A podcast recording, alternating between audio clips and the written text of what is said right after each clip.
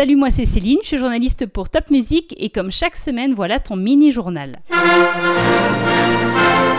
Encore un jour férié, aujourd'hui c'est le 8 mai, car on commémore la fin de la Seconde Guerre mondiale en Europe entre la France et ses alliés et l'Allemagne. Ce 8 mai, on est aussi à quelques jours de la fin du confinement, trois jours exactement. Lundi prochain, ça sera le début du déconfinement et quelques règles vont changer. Par exemple, si tu utilises le bus, le tram ou le train, le port du masque sera obligatoire. On n'aura plus besoin de faire des attestations pour les déplacements de moins de 100 km. Et puis surtout, les écoles vont rouvrir. La situation de chaque école, de chaque classe sera très différente. Normalement, tes parents ont dû recevoir ou vont recevoir un mail ou un message de ton école directement.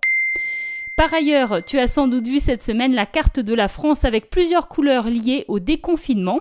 La carte présentée hier soir, jeudi soir, montre que l'Alsace est toujours en rouge.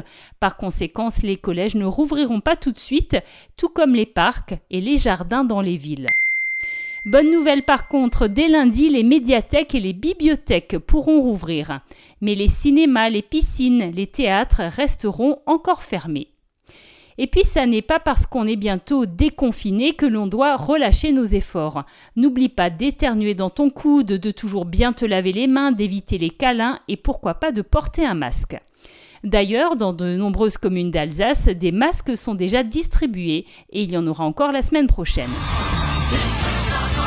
Et puis toute autre chose pour finir, cette année encore, Top Music est partenaire des castings de The Voice et The Voice Kids. Comment faire pour tenter ta chance? Retrouve toutes les infos sur notre site topmusic.fr. À la semaine prochaine pour un nouveau mini-journal de Top Music et d'ici là, porte-toi bien.